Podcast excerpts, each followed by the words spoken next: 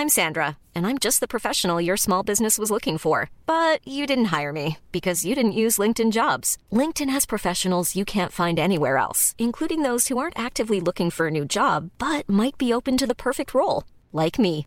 In a given month, over 70% of LinkedIn users don't visit other leading job sites. So if you're not looking on LinkedIn, you'll miss out on great candidates like Sandra. Start hiring professionals like a professional. Post your free job on linkedin.com/people today. Bonjour à tous et bienvenue à l'heure des pros ce matin. Le syndicat de la magistrature sera ce week-end à la fête de l'humanité. Il participera à des tables rondes dont les intitulés ne laissent aucun doute sur le parti pris idéologique. Comment le mouvement social peut-il faire face aux violences policières? Ou le procès fictif des comparutions immédiates? Vous avez bien entendu, fictif. Le syndicat de la magistrature fait de la politique quand un juge, un magistrat, devrait être impartial. Aux dernières élections professionnelles, le syndicat de la magistrature a convaincu un tiers des votants. Son influence s'étend au-delà de ce résultat. Le syndicat de la magistrature gangrène le cabinet du ministre de la Justice, contrôle les commissions d'avancement et règne sur le Conseil supérieur de la magistrature. Il impose son point de vue idéologique de la culture de l'excuse relayée par des médias qui penchent globalement à gauche dans notre pays. Dans l'espace médiatique, le prisme anti-policier domine. École, université, justice, intellectuels, artistes, médias, tout concourt à l'inversion des valeurs. Mais revenons aux magistrats. Ils ne sont pas élus. Ils sont là pour appliquer une politique pénale qu'une élection au suffrage universel a validée. Quel garde des sceaux osera faire respecter la séparation des pouvoirs? Que dira Éric Dupont-Moretti de cette présence à la fête de l'humanité? Question sans réponse. Pour le moment, il est 9h. Clémence Barbier. La victime collatérale d'un tir à Marseille dimanche soir est décédée. La jeune femme de 24 ans était en état de mort cérébrale après avoir été touchée chez elle par une rafale tirée à l'aveugle près d'un point de deal dans le centre-est de la ville. À Bretigny-sur-Orge, dans l'Essonne, une violente agression. Un agent administratif de la police en civil a été roué de coups par deux individus devant un centre commercial ce samedi. La victime, qui faisait ses courses, aurait fait une remarque à deux hommes qui roulaient dangereusement à scooter. Les deux suspects, auteurs des coups, ont été arrêtés. L'un est mineur, l'autre majeur. Ce dernier sera jugé en comparution immédiate dans l'après-midi. Total Energy prolongera le plafonnement à 1,99€ par litre le prix de l'essence et du diesel dans ses stations.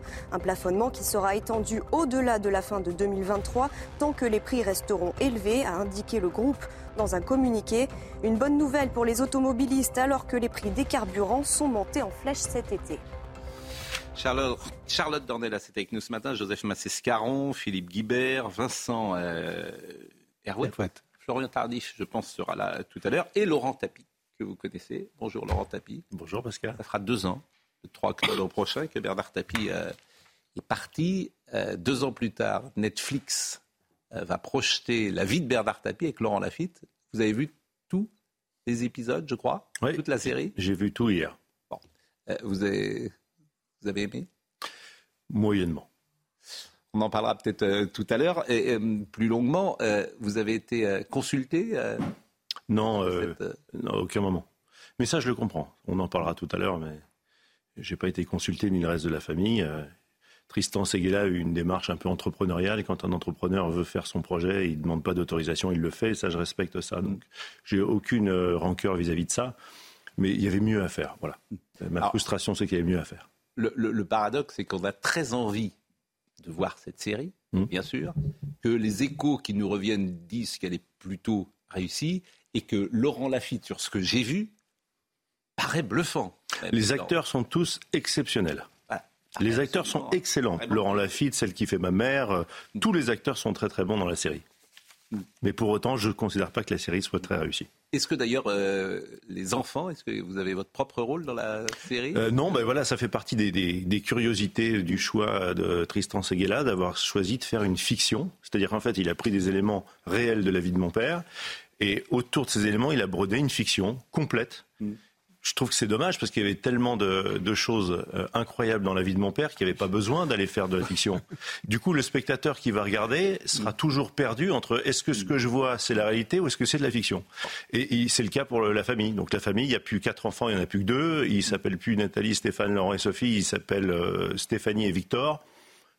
Pourquoi Je ne sais pas. On verra évidemment des images tout à l'heure. On parlera également du syndicat de la magistrature, parce que je trouve ça absolument sidérant bien évidemment. Euh, et, j'attends ce que pourra dire Éric Dupont-Moretti, même si, euh, selon le principe de ce gouvernement, on est faible avec les forts et fort avec les faibles. Donc là, on s'écrase, hum. s'écrase complètement sur ce sujet. C'est absolument euh, magnifique. je rappelle hein, les, les, intitulés Comment le mouvement social peut-il faire face aux violences policières? Si vous êtes policier, si vous êtes ministre de l'Intérieur et que vous acceptez qu'un syndicat de la magistrature aille participer à ce type de table ronde. Mais c'est la France.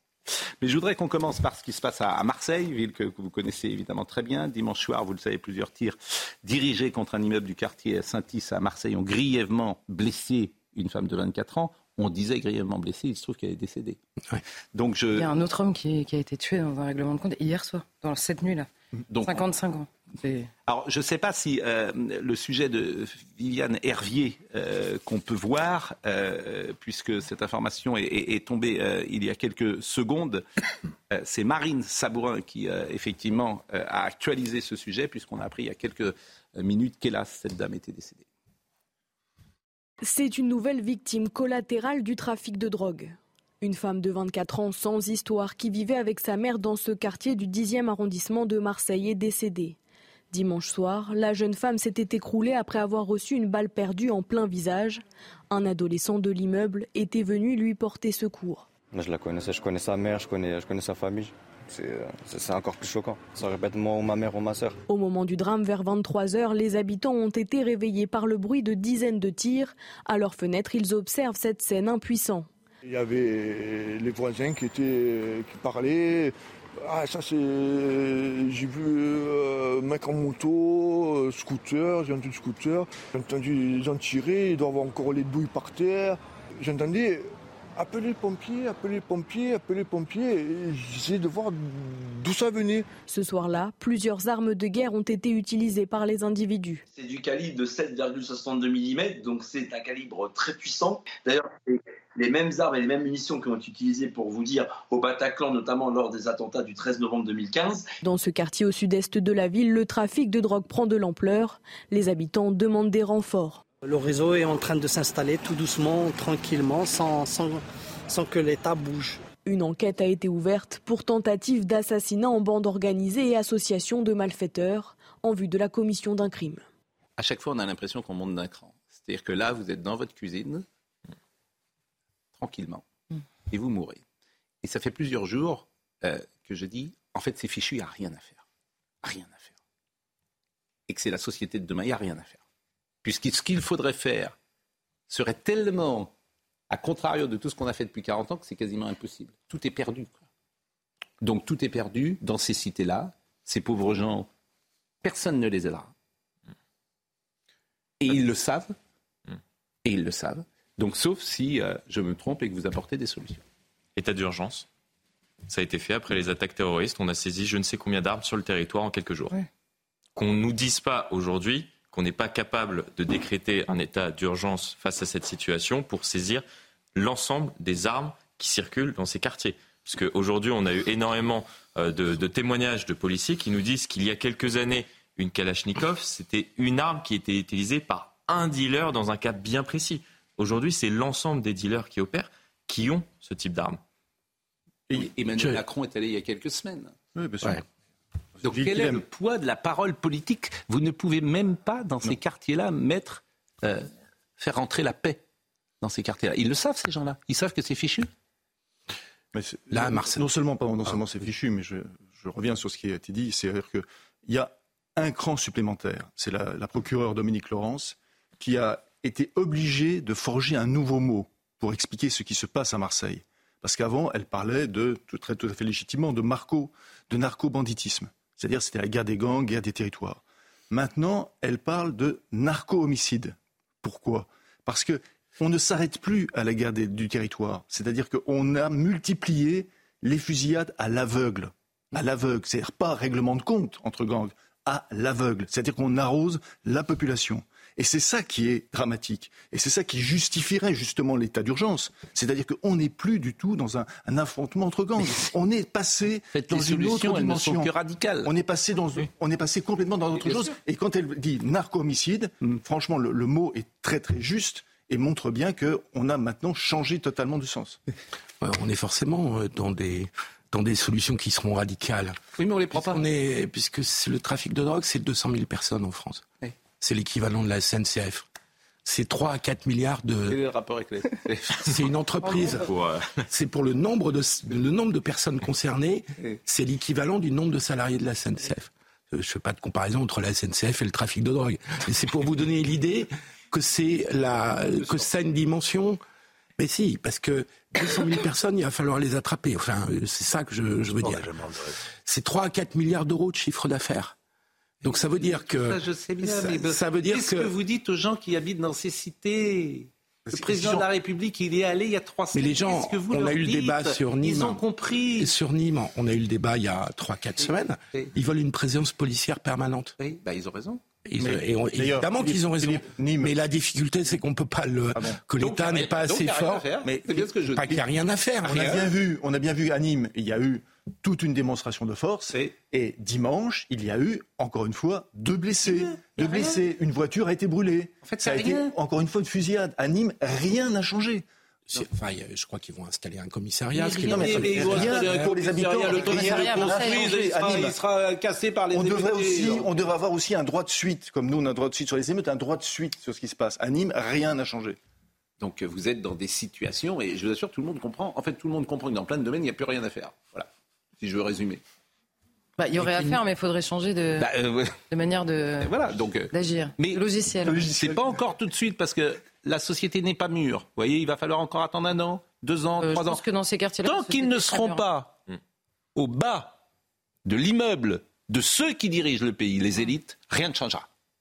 Mais le jour où ils seront en bas, le jour où ils seront en bas dans leur maison, à ce moment-là, ils diront. Ce va, parce qu'en fait, ils s'en fichent. Ces gens-là, c'est pas grave. On les laisse, on les laisse crever. Oui, enfin, je pense que les, bah, je pense que la multiplication, la multiplication des victimes collatérales va faire changer, bouger les choses. Parce que la réalité, c'est que comme on a un règlement de compte toutes les semaines et plusieurs fois par semaine, euh, il va y avoir de plus en plus de victimes collatérales. C'est affreux à dire, mais c'est la réalité. Gérald Darmanin vous savez, Pascal, en train de parler, ce, que vous dire, Alors vous, vous connaissez ce bien. Que vous voulez dire, ça me rappelle une anecdote que mon père m'avait racontée quand il avait été euh, nommé ministre de la ville, il avait voulu faire de la ville de Montfermeil un peu le, laboratoire, parce qu'elle était représentative de ses banlieues, donc il avait voulu comprendre. Et le jour où il fait la visite de Montfermeil, le maire s'est arrêté avant les cités, notamment la cité des Bosquets. Il a dit, et puis après, il y a là la cité. Mon père dit, bah on y va. Il dit, ah non, non, non, on n'y va pas. On n'y va pas, on n'y va pas. D'ailleurs, personne n'y va, même la police, on n'y va pas. Et c'était en 1995. C'était en 1993. 93. Et donc c'était il y a 30 ans. 30 ans, mais c'est pour ça que c'est fichu. Vous avez 30 ans de laxisme, de... Que c'est fichu. Mais, parce bah, que je le vois tous les On commence par où? Cher ami, je le vois tous les jours, c'est fichu. Non, mais comme ça, vous croyez Mais parce que ça fait 30 ans que. Vous croyez qu'il n'y a aucune capacité de rebond Mais, mais parce que Laurent Tapie explique qu'il y a 30 ans, ça existait déjà. Donc je vois pas pourquoi ça changerait, puisqu'on on a toujours le même logiciel sur ces sujets-là. Ou on change complètement de logiciel et on prend les dealers et ils ne sortent plus jamais, comme je vous le dis à chaque fois, et on les met n'importe où euh, au monde dans un endroit où ils restent ensemble. N'importe où au monde. Bah, où est-ce qu'on est ah, ils, sont, déjà à l'étranger. Hein, dans un endroit où ils ne sortent plus. Qu'est-ce que vous voulez que je dise euh, Ils ne sortent plus. Si on veut combattre la... Et puis pareil, on commence à attaquer les consommateurs, ou alors bah, on continue de... Voilà. Mais ce qui est sûr, Philippe, c'est que là, on bascule avec euh, notamment la violence dont ils sont capables de faire preuve à l'égard parfois d'innocents et sans faire le tri. Mm. Quand on voit les pays qui ont eu affaire à ça, les méthodes... Euh... Il va falloir se réveiller. Hein. Ouais. Ah oui, oui, non, les méthodes ressemblent à la quand, guerre. Quand je vois, non mais on, change, on change d'une virgule, on change une virgule dans un demi-alinéa d'une loi, tout le monde hurle, donc ça va être compliqué. Non, mais si vous prenez l'exemple de Montfermeil, euh, après la visite de votre père, il y a eu euh, l'élection d'un maire, que vous aviez le moine, hum. qui fait ce qu'il peut, hum. avec énormément de ténacité, d'obstination, de courage, pour essayer justement d'intégrer la population. Moi, Et de radicalité. Je me de Bernard Tapie, j'ai une citation de lui qui m'avait beaucoup frappé à l'époque. Il disait que dans un film, il disait le pire ne manque pas d'imagination. Non, il disait le pire n'est jamais décevant. Le pire n'est jamais décevant. C'est dans le film de Lelouch. avec, le pire n'est jamais décevant. en France, c'est pas une histoire de, de, de, de, de territoire, parce que moi je connais un point de deal dans le, dans le, à la frontière du 7e et du 15e arrondissement de Paris, donc dans les beaux quartiers, ah où euh, il y a eu euh, des un homicide, il y a eu des règlements de compte, et on est au pied d'un immeuble où habitent de très hauts fonctionnaires du ministère de la Défense, des, des, euh, officiers qui sont de, de travaillent dans des, dans des services de il y en avait eu un rue de Courcelles. Oui, oui, bon, et, et ça n'a pas empêché effectivement le trafic de perdurer, alors que euh, ça gêne effectivement le voisinage et que c'est un voisinage totalement intégré.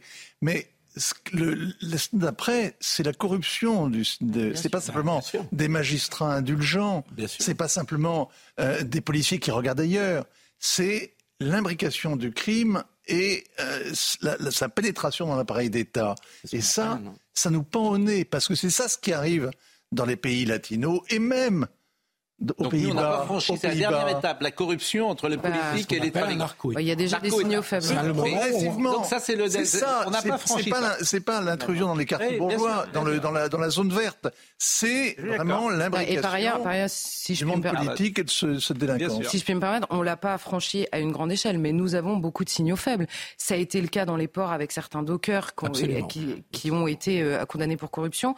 On a certains élus qui sont euh, eux-mêmes impliqués dans des histoires de trafic, où ils ont prêté une salle, où ils disent eux-mêmes devant le tribunal, on ne pouvait pas faire autrement. Alors moi, je ne suis pas euh, ni juge ni procureur, je ne sais pas où est la vérité, mais ce qui est sûr, c'est qu'ils étaient eux-mêmes imbriqués là-dedans. On a eu des histoires avec des policiers, et on a le procureur de de Paris qui nous disait l'année dernière on a basculé dans, dans, dans, une, dans une criminalité organisée notamment sur le terrain du trafic de drogue, qui est extrêmement inquiétante. Cette interview, elle a été donnée il y a un an et demi dans le monde. J'ai l'impression qu'il y a quatre personnes qui l'ont lu dans le pays. Quoi. Ça moi, ça m'a terrifié de lire ça. En fait. Donc si on a déjà même mis un pied là-dedans. C'est qu'on a voulu acheter pendant 30 ans la paix sociale en laissant le trafic de drogue se développer. Ah, j'adore le réveil.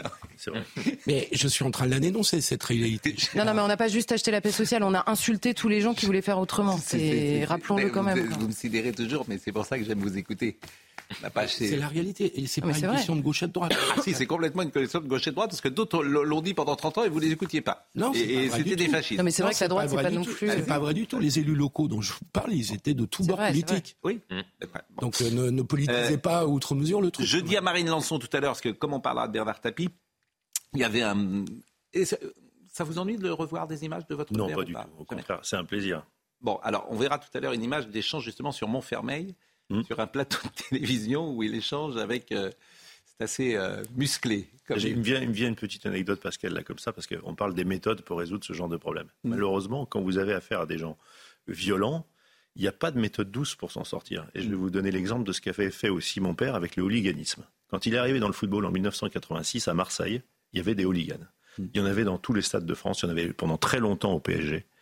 Euh, heureusement, ils ont fini par partir. Et donc, quand il est arrivé, il y avait un tout petit groupe. On parle d'une centaine d'individus sur l'ensemble du stade, qui étaient des néo-nazis, euh, qui euh, voilà, faisaient le, salut mm. hitlérien, euh, faisaient des cris de singe quand il y avait un, joueur de couleur qui avait la, balle. Bon, et ça, mon père a dit, ça c'est insupportable, c'est pas possible. Sauf qu'on lui a dit, oui, mais d'accord, mais comment on fait? Il n'existe pas un délit à l'entrée du stade pour dire, vous, vous rentrez pas. Bah, il a fait une méthode tapis, et je pense que malheureusement, c'est ce qu'il faudra faire un jour. Il a recruté dans les salles des types qui faisaient de la boxe il leur a dit Je vous voilà des tickets pour l'OM, vous leur cassez la gueule. Il l'a fait une fois, il en est revenu deux fois moins, il l'a fait une deuxième fois, une troisième fois, mm. et puis il n'y en avait plus un. C'est compliqué évidemment à mettre ah, en place. mais, c'est radical. Bon. Non mais cela dit, non, mais, c'est vrai. À la fin, le problème méthode, il a été résolu. C'est la méthode Alors je vous propose d'écouter Gérald Darmanin, hein, parce que l'instant est grave évidemment. Gérald Darmanin est à Marseille, je crois, et il a réagi, ministre de l'Intérieur, sur le décès de cette jeune femme.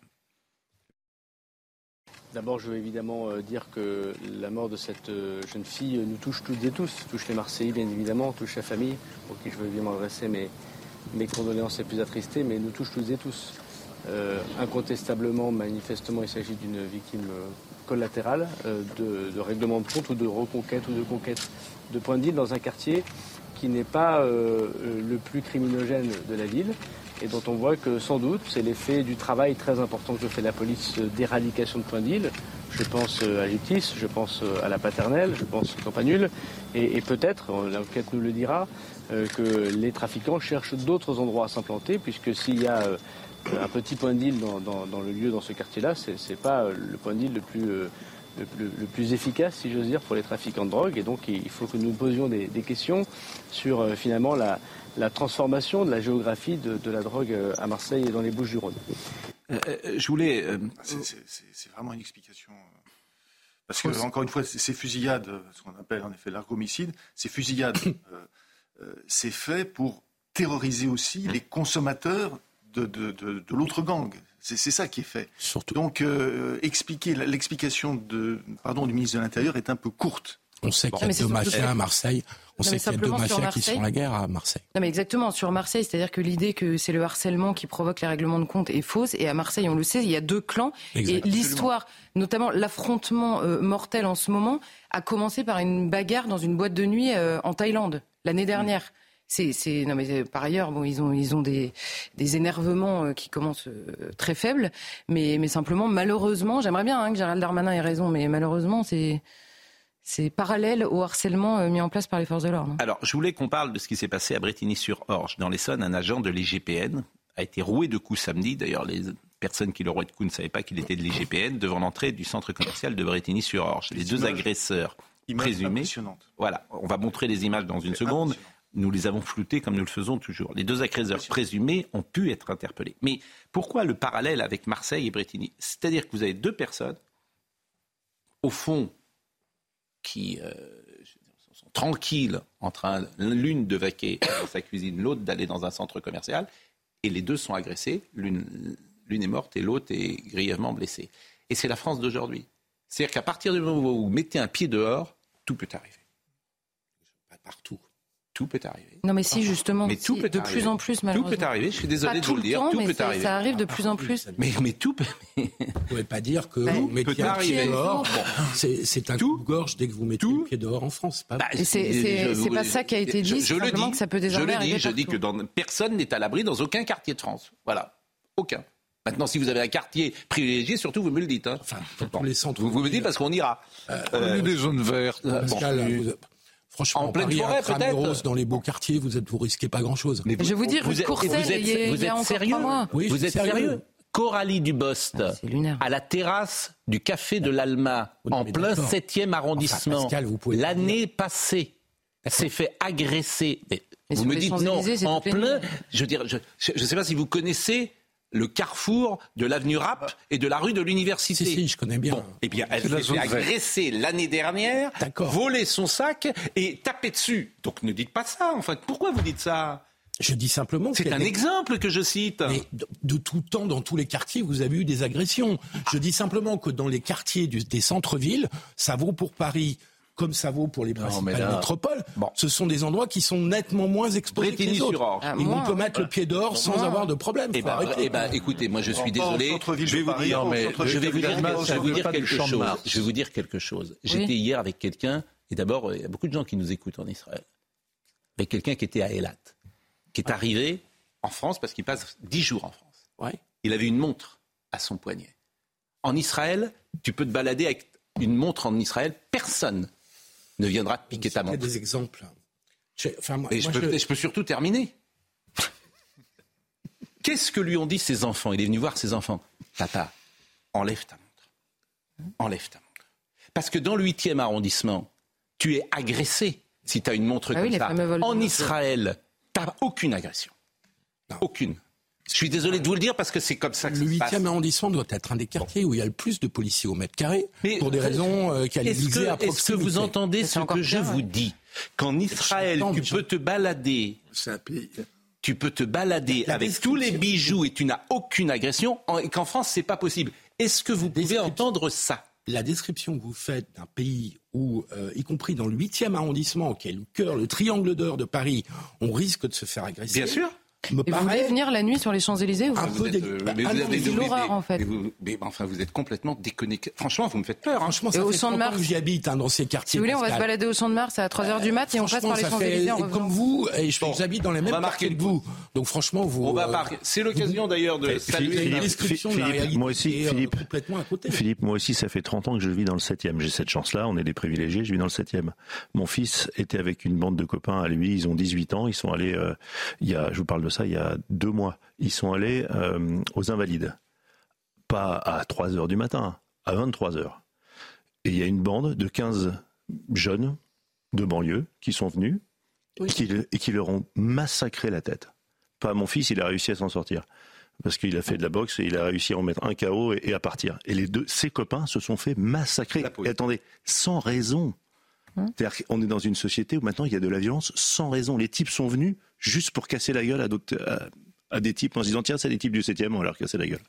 On va marquer c'est, une, c'est une réalité. On va marquer une pause et euh, on va continuer euh, ces débats. On parlera du Maroc et de Kim Jong-un. Moi, je suis toujours passionné par Kim Jong-un. Mais il est fait pour ça. On ne sait rien. Il a son rôle dans la grande comédie mondiale. Il a son, son rôle. Train était arrivé à Moscou.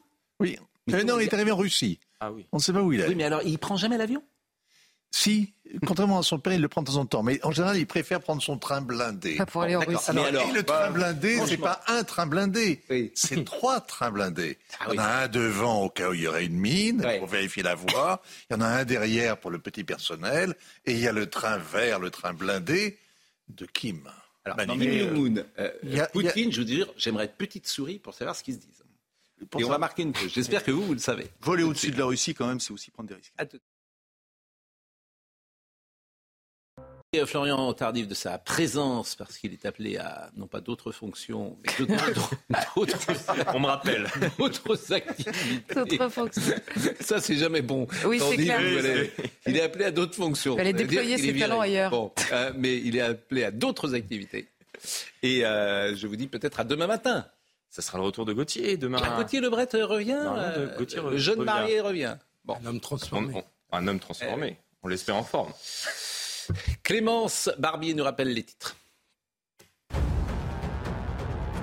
Après la mort d'une jeune femme à Marseille victime d'une balle perdue dimanche soir, Gérald Darmanin réagit. Il est en déplacement ce matin dans la cité phocéenne. Selon le ministre de l'Intérieur, ce quartier de Saint-Is n'est pas le plus criminogèle de la ville, mais des trafics de stupéfiants tentent de s'y implanter. Le ministre dit se questionner sur la transformation de la géographie de la drogue à Marseille. C'est une grande première. Le syndicat de la magistrature sera présent à la fête de l'UMA prévue du 15 au 17 septembre. Mais polémique, il a accepté de participer à des tables rondes mettant en cause des violences policières, ce qui a provoqué la colère du syndicat de police Alliance. Selon lui, le syndicat de la magistrature affiche ouvertement une haine anti-police. Le train blindé de Kim Jong-un est arrivé en Russie. Il s'agit de son premier voyage à l'étranger depuis le début de la pandémie de Covid-19. Le dirigeant nord-coréen va participer à un sommet avec Vladimir Poutine, le président russe, dans les prochains jours. C'est vrai que ces images euh, viennent d'un autre temps. Tu as l'impression que tu es euh, je veux dire, à la fin du 19e, début du 20e siècle. C'est absolument euh, fascinant. Bon, c'est vrai qu'il y a beaucoup de policiers qui nous écoutent. Et puis, au hasard de nos discussions, j'en ai rencontré régulièrement sur le terrain. Et puis, je leur donne mon portable. Et puis, ils m'envoient parfois des textos. Donc, beaucoup, vous écoutez il y a une seconde, beaucoup vous invitent à venir avec eux. Euh, ces marques.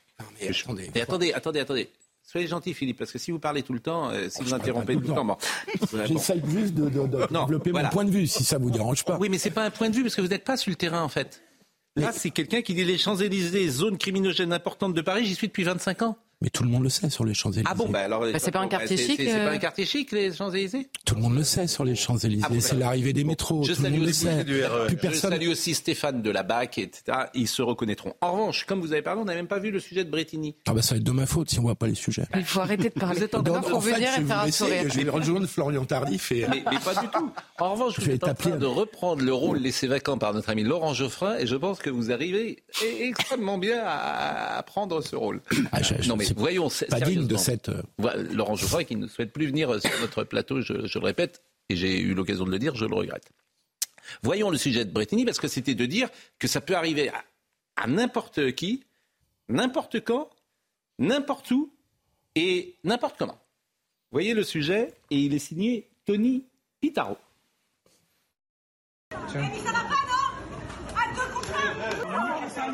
Samedi dernier, en fin d'après-midi à Bretigny-sur-Orge, en Essonne, un homme qui faisait ses courses avec son épouse a été violemment agressé devant ce centre commercial.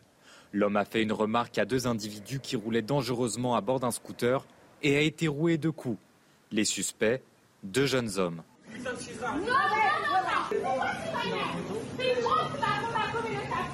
Pour les clients de ce centre commercial, c'est l'incompréhension. On ne sait jamais euh, sur qui on va tomber. Mais tu vas sortir un flingue ou n'importe quoi. C'est la société d'aujourd'hui.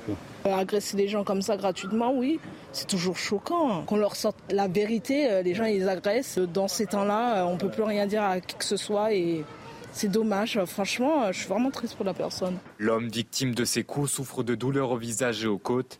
Il lui a été délivré une incapacité totale de travail pendant 15 jours. Ça s'appelle la France Orange Mécanique. Euh, Mathieu Vallet, euh, que vous connaissez, nous parle du profil des agresseurs. On sait que le major de 19 ans est un militaire et que le mineur de 17 ans allait s'engager dans l'armée, ça fait peur de savoir que ces gens peuvent servir de drapeau en agressant quelqu'un qui sert aussi la population en travaillant dans la police nationale. Et en fait, non seulement il a essuyé des coups et des insultes dès qu'il leur a fait la réflexion, mais en plus, quand ils ont compris qu'il travaillait dans la police, les coups ont été redoublés. Et ce mineur de 17 ans, par exemple, a porté des coups au visage de notre collègue, ce qui a entraîné notamment ces 15 jours d'ITT. Et là où, évidemment, on n'est pas content, en tout cas moins où je me révolte, c'est que je peux vous dire que cette personne qui a reconnu les faits a été remise en liberté hier soir à ses parents puisqu'elle a 17 ans et elle comparaîtra devant le tribunal correctionnel pour mineurs le 25 octobre. C'est pas admissible. En fait, quand je vous dis que rien n'est possible en France, tant qu'on n'aura pas tout changé, le type, euh, il bat à mort quelqu'un sur un parking, il est dehors. Hum. Qu'est-ce que vous voulez faire dans une société comme ça? C'est fini. Et puis le syndicat de la magistrature ira parler à la fête de l'humanité. Ce pays est foutu. Je veux dire, non, mais je ne peux pas vous dire autre chose. Ce pays est foutu, il est complètement foutu. Quand on est là, à ce niveau d'inversion des valeurs, c'est fini. Mais je pense que c'est vrai d'ailleurs, c'est fini, c'est la fin, on y va, on y va tout droit. C'est terminé. Ça, fait mille ans que ça dure. Hein, ah non, non, à ce niveau-là. Mais j'ai ce niveau-là, je veux dire, mais c'est révoltant. C'est révoltant. Type de 17 ans, il a failli battre à mort sur un parking, il est dehors. Mais c'est mm. je veux dire, il y a plus quelque chose qui ne tourne plus rond dans la France, mais ça fait bien longtemps que ça. J'ai vu les, j'ai vu les images non floutées qui sont euh, absolument terribles. Hein.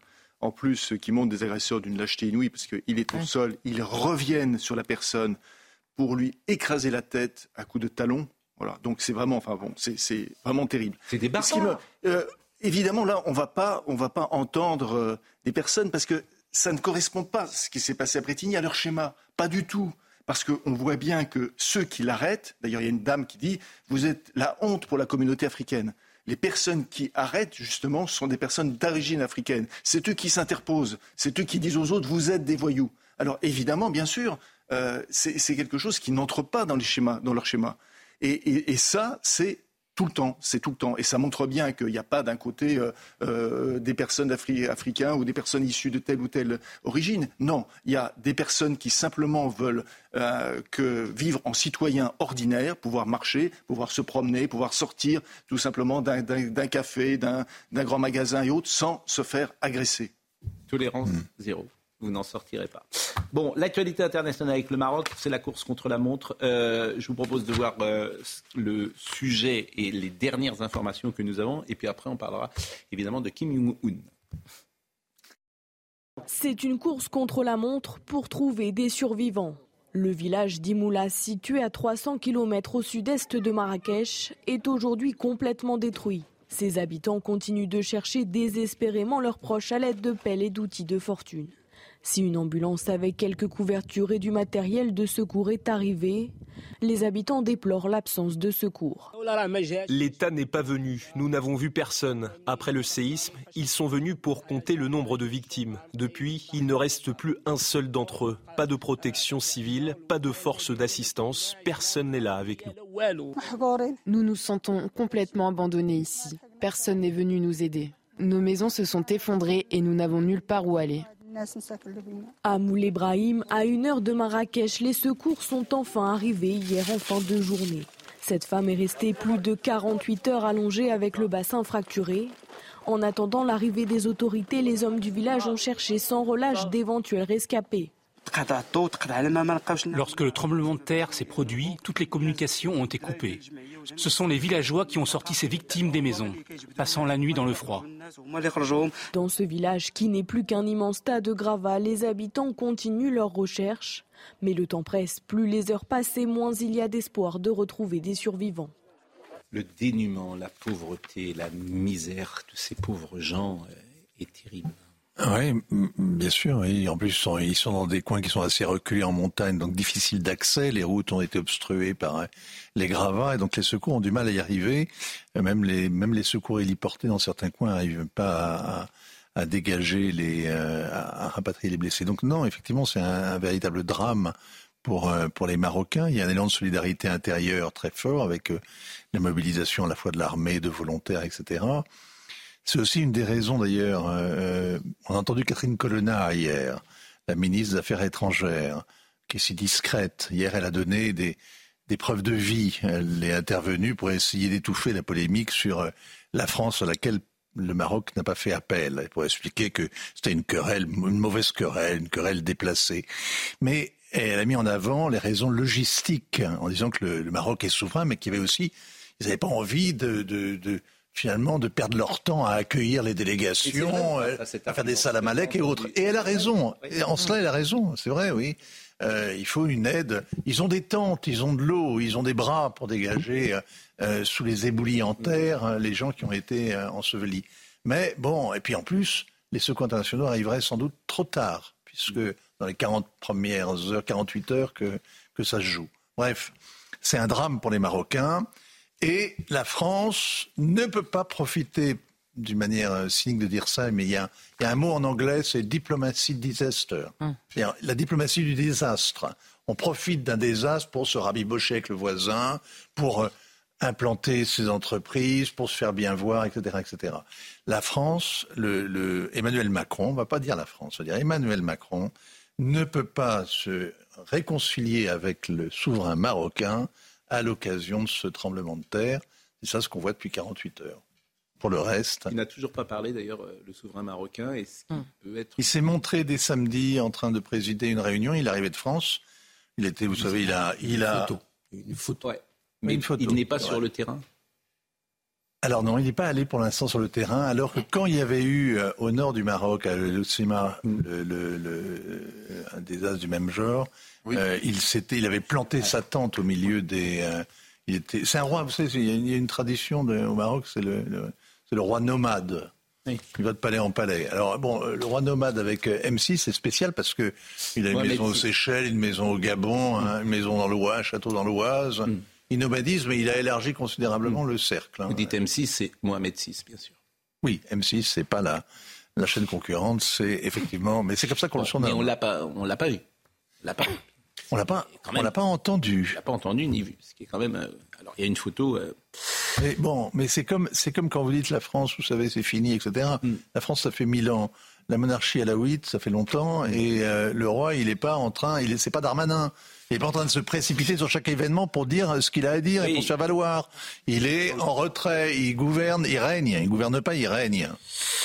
Et le Maroc n'est pas une démocratie n'empêche quand même que, comme la nôtre. N'empêche quand même que chacun attend peut-être sa, parole.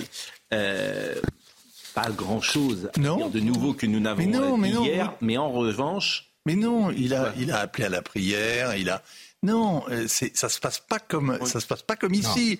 Le sud de la Méditerranée, c'est pas le nord. Était plus présent. Hassan II été sur le terrain. Quand même. Hassan II était un roi qui adorait la com, qui adorait se montrer trop.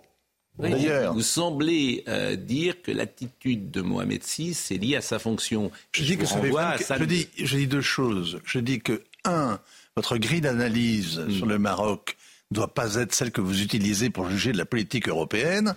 Et deux, ça fait 23 ans qu'il est là, ou 24 ans, 25 ans, je sais plus. Mm. Ça fait un quart de siècle qu'il règne. Il a survécu au printemps arabe. Il a mis les barbus, les islamistes au pouvoir, et ils s'y sont discrédités.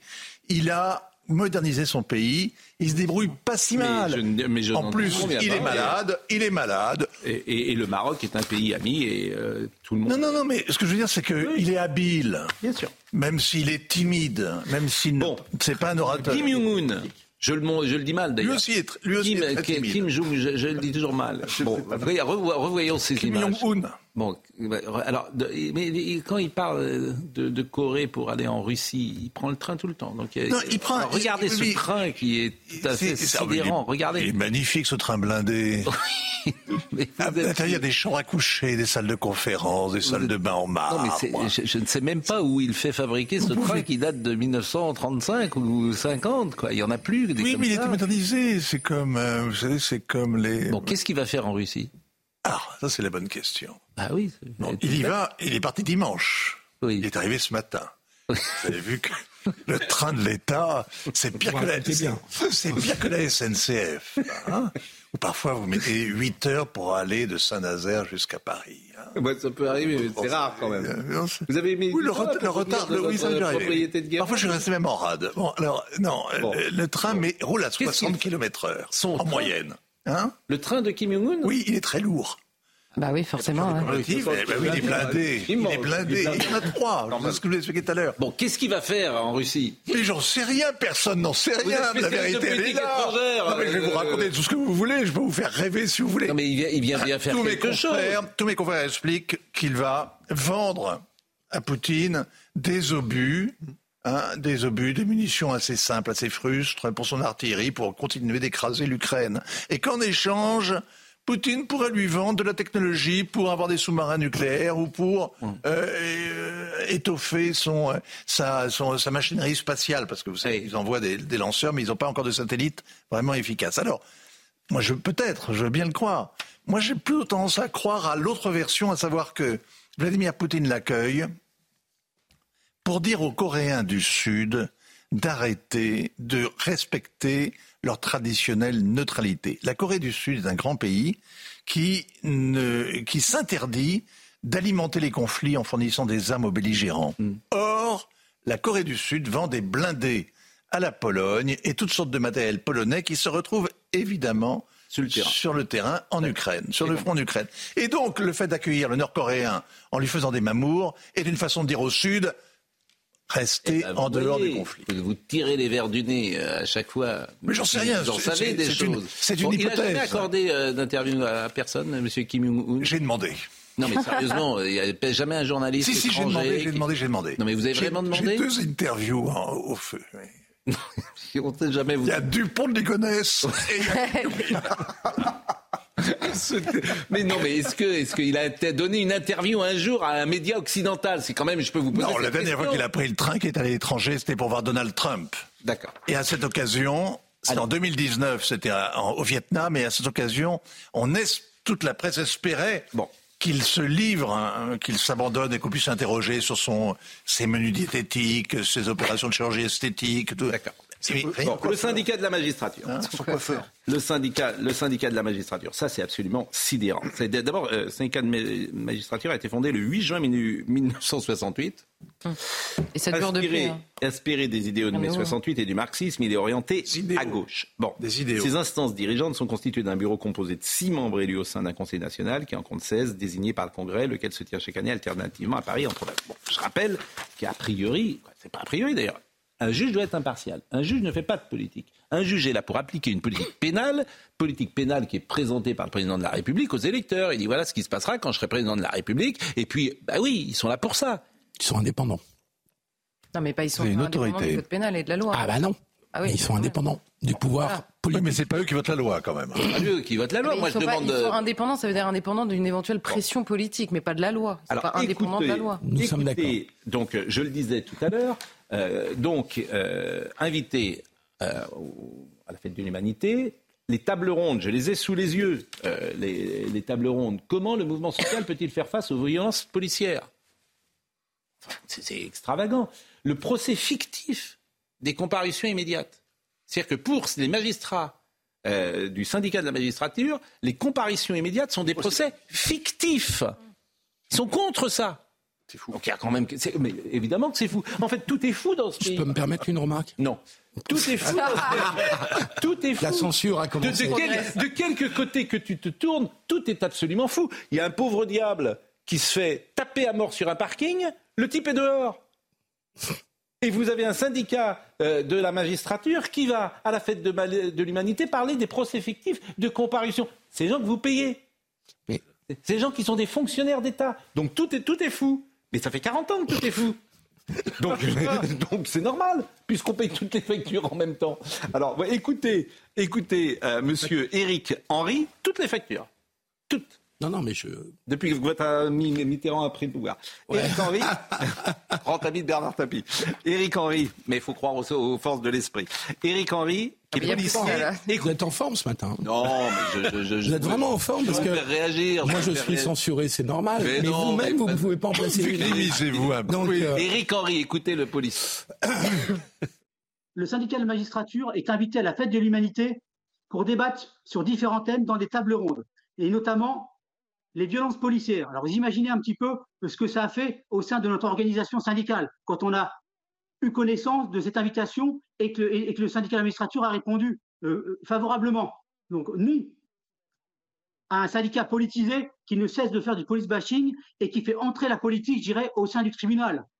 On est pour une justice indépendante, une justice impartiale comme le prévoit la Constitution, mais là, en l'espèce, ce syndicat totalement mis de côté la défense des intérêts moraux de ses collègues et de l'institution, il fait clairement du, police bashing, de la haine anti-police, et il ferait mieux de faire euh, du, travail, je dirais de travailler pour améliorer les conditions de ses collègues, de la magistrature et des magistrats. Philippe Guibert, vous avez la parole. J'ai deux petites remarques très modestes.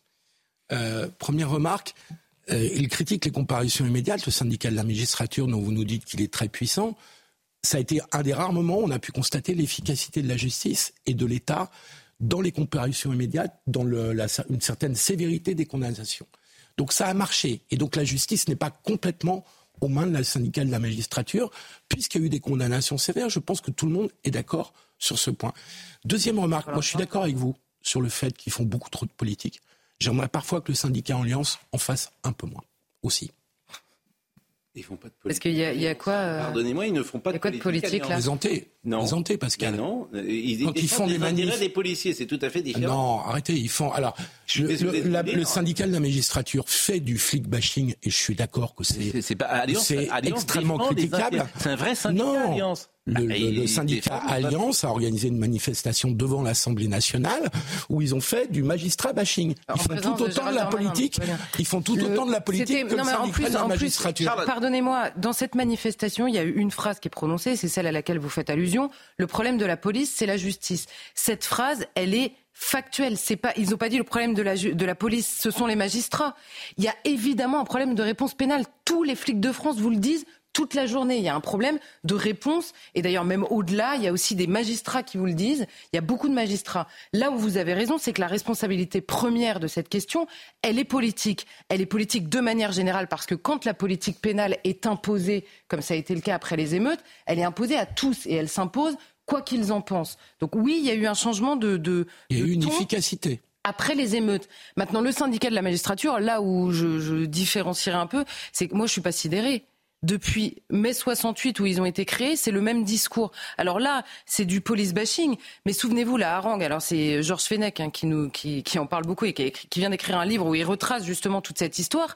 Dès 68 et dès les années après, ça doit être 72 ou 73, vous avez une harangue d'un magistrat qui est à la tête du syndicat de la magistrature et qui dit texto prenez la défense du voleur contre le policier. Il le dit et il développe toute cette idée-là. Donc l'idée première du syndicat de la magistrature, c'est le crime est le résultat d'un abandon social et donc le criminel est une victime. Ils ont gagné dans le discours et ils se sont imposés aux politiques qui ne les ont jamais remis à leur place. Il n'y en a pas un qui a été puni. Et maintenant, dans les nominations des mêmes politiques qui pleurent parce que le syndicat de la magistrature parle de violence policière, ils les nomment dans toutes les instances et dans toute la haute magistrature. Donc euh, C'est ce que dit effectivement Georges Fenech. La Mais c'est vrai. revient euh, pour la dernière partie euh, de ces émissions. On revient plus là-dessus. On revient plus sur ce sujet. non, parce qu'il y, a un Non, mais la pause. D'accord. D'accord. Respectez-moi. Deux censures. C'est à moi. C'est pire que Kim Jong-un. Joseph, vous êtes C'est sur la Kim mauvaise Jong-un. pente. Laurent Vous êtes sur la mauvaise pente. Bientôt, bientôt dans un wagon plombé. Laurent Tapie est avec nous. On parlera effectivement de la série et euh, qui n'est pas sur euh, Canal d'ailleurs, hein, qui est sur Netflix. Comme quoi, nous avons une sorte d'ouverture d'esprit Bravo. qui nous honore. La pause. La pause. Vous savez que chaque matin, nous aimons recevoir euh, des livres et euh, avoir un éclairage sur celui qui l'écrit. Jean-François Sirinelli a écrit Le temps qui passe, la France qui change, écho du monde d'avant. Dire si vous avez tout à fait votre place. vivement hier, vivement hier. Euh, on, on en parlera dans quelques secondes avec vous, mais Clémence Barbier nous rappelle les titres du jour. Le barème de l'impôt sur le revenu va être rehaussé de 4,8% en 2024, a annoncé Bruno Le Maire. Le ministre de l'économie veut éviter de pénaliser les Français ayant bénéficié d'augmentations salariales pour amortir le choc de l'inflation. À Bretigny-sur-Orge, dans l'Essonne, une violente agression. Un agent administratif de la police en civil a été roué de coups par deux individus devant un centre commercial ce samedi. La victime qui faisait ses courses aurait fait une remarque à deux hommes qui roulaient dangereusement à scooter. Les deux suspects auteurs des coups ont été arrêtés. L'un est mineur, l'autre majeur. Ce dernier sera jugé en comparution immédiate dans l'après-midi. Le code de la route fait peau neuve, les questions de l'examen sont entièrement renouvelées. Objectif, les rendre plus claires et plus intelligibles. La banque des questions est opérationnelle dès aujourd'hui dans les centres agréés. Et ça, c'est encore un sujet qui m'intéresse beaucoup parce que je n'ai pas saisi exactement l'intérêt. Mais, euh, Du code de la route? Non, du code de la route, bien sûr, mais, mais, mais, des questions. Ah oui. Bon, Jean-François, euh, Jean-François Sirinelli, euh, c'est aux éditions Odile Jacob, Le temps qui passe, la France qui change. Je me demande, vous avez mis euh, un poste de télévision en, à, à l'affiche, en couverture, et c'est d'ailleurs Michel Polnareff qui est là. Je me demande si, au fond, pour vous, le diable, le vrai diable, c'est parce que nous sommes en train de faire la télévision. Euh, je ne dirais pas comme ça, parce que je ne suis pas juge d'instruction, donc je ne fais pas comparaître un média et encore moins ceux qui sont dessus. Mais c'est vrai que pour moi, historien, l'image et le son dans toutes les demeures, à tous les étages, c'est le grand phénomène du XXe siècle et du XXIe siècle. Donc ce que j'ai essayé de faire dans ce livre, c'est de voir comment ce diable, comme vous l'appelez, a généré une sorte de bande-son de bande son, c'est-à-dire l'image et le son, et j'essaye de capter en quelque sorte aujourd'hui euh, ce qu'il en reste, la chambre d'écho. Dans le fond, mon livre, c'est le mystère de la chambre d'écho, de la chambre des images et des sons que vous diffusez quotidiennement, vous-même, et j'allais dire, l'image et le son, les médias. Et, et Le les diable, gens, effectivement, nous, on est d'une génération où nos grands-parents étaient nés au début du siècle, c'était un monde sans images. Tout à fait. Sans images. Tout à fait. Là, nos, nos Sans photos, sans... Nos contemporains ne peuvent pas s'en rendre compte quand ils sont jeunes, mais de fait, euh, songez par exemple que la radio va décupler dans les années 30. C'est-à-dire qu'au début des années 30, vous n'avez que 500 000 postes de radio pour à peu près 12 millions de ménages. C'est rien du tout. Un ménage sur 24 à la radio. À la fin des années 30, un ménage sur deux à la radio. C'est-à-dire que dans les années 30, le son à domicile hein, est quelque chose qui est devenu une réalité historique. Et même chose, bien évidemment, pour l'image, une génération plus tard, dans les années 60, en 10 ans, ça décuple. On a terminé sur la magistrature, sur le syndicat de la magistrature, ou vous voulez écouter euh, Georges Fenech Peut-être, mais Georges Fenech dit, euh, euh, je veux dire, ce que nous avons dit sur euh, la neutralité qui devrait être celle des magistrats. Mais qu'est-ce qu'il faut faire, par exemple? Est-ce qu'Éric Dupond-Moretti doit prendre la parole, à votre avis, pour dire c'est pas possible? Ah bah, je pense, oui. Oui. Je pense. Il le fera? Je pense malheureusement Bah. que non. Je- non. Et, euh, Non, mais il le- y a fort à parier, il y a fort à parier que non. Personne fait en- Bah en oui, mais ça, Non, mais personne, personne, en effet ne l'a jamais fait. Mais regardez, le, le- on avait parlé ici du président de la, de la comparution immédiate du tribunal de Paris qui a été suspendu sans procédure disciplinaire, sans procédure disciplinaire, dénoncé par ses collègues du syndicat de la magistrature parce qu'il était trop sévère et qu'il appliquait euh, la loi euh, pas comme eux entendaient l'appliquer. Donc euh, dans ce pays, on est capable de mettre des sanctions même sans procédure, encore une fois disciplinaire, mais pas au syndicat de la magistrature. Oh, c'est open bar. hein. regardez le mur des cons, euh, ils s'en sont remis. Hein. Je dis souvent que la société capitaliste récupère tout et qu'elle n'a pas d'avis parce qu'elle, pour le coup, elle fait pas de politique. Elle veut vendre sa cam. Bon, elle épouse l'air Qui lui en fait faire parfois, Exactement. mais d'opportunisme. Bien sûr. Et les directeurs marketing aujourd'hui, ils, ne se rendent pas compte peut-être de ce qu'ils font. Alors, Sephora, vous connaissez On l'a vu, oui. Sephora. Bon, c'est la société de cosmétiques Sephora. Eh bien, elle a lancé une campagne euh, en France à travers ses réseaux sociaux dans laquelle elle défend le voile islamique chez les femmes. On en est là. Sephora. L'entreprise française a publié une vidéo montrant une équipe de football féminine musulmane portant une tenue de sport voilée adaptée à sa religion. On rappelle que le Conseil d'État s'est prononcé contre. Vous voulez voir euh, cette euh, publicité? Sephora le capitalisme récupère tout. Mmh. Et les directeurs marketing et ça, ils veulent vendre. Ce qu'ils veulent vendre, c'est au public. Donc ils n'ont pas d'avis, en fait. Le résultat, c'est que ça se développe d'une manière exponentielle sur un réseau social que je ne vais pas, que je fréquente beaucoup, mais que je ne vais pas me dire, euh, un hashtag boycott Sephora. Ça, c'est vraiment le retour à l'envoyeur. Oui, mais je ne suis pas sûr. Euh, alors, je vous propose d'abord de voir, effectivement, et ça, et ça fera peut-être d'ailleurs réagir euh, M. Sirinelli, parce qu'on est au cœur de, de l'image aujourd'hui. Regardez cette publicité.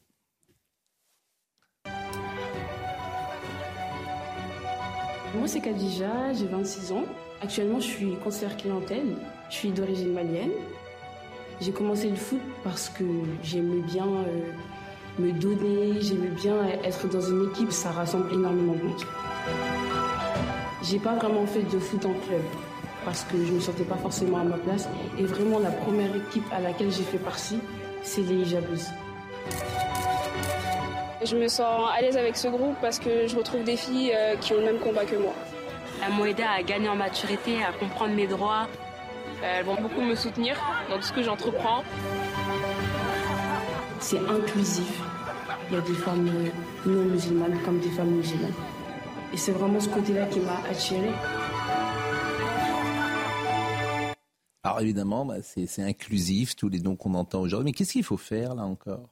Qu'est-ce qu'il faut faire puisque c'est interdit par le Conseil d'État bah, Qu'est-ce qu'il faut faire Il faut aller chez Sephora et euh, aller euh, bah, prendre le PDG, le, boycott. Boycotter, boycotter. Non, mais est-ce qu'il doit être sanctionné? Il faut pas. Qu'est-ce qu'il faut faire en fait? Bah, Boycotter. Boycott, c'est-à-dire frapper au porte-monnaie. Pardon, c'est boycott.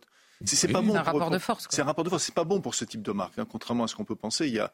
Enfin, je, je montrais à, Charlotte, c'est-à-dire que sur le réseau social dont je parlais, il y a le, hashtag boycott Sephora est en train de monter, monter, monter parce que euh, parce que les, gens sont, mais sont stupéfaits. Oui, en plus, Tartuffe ne comprend que ce langage. Oui, c'est efficace, effectivement, le boycott. Ça n'a rien de protester. Et puis on peut voir Expliquer que ce sont des opportunistes euh, et qu'ils donnent la morale.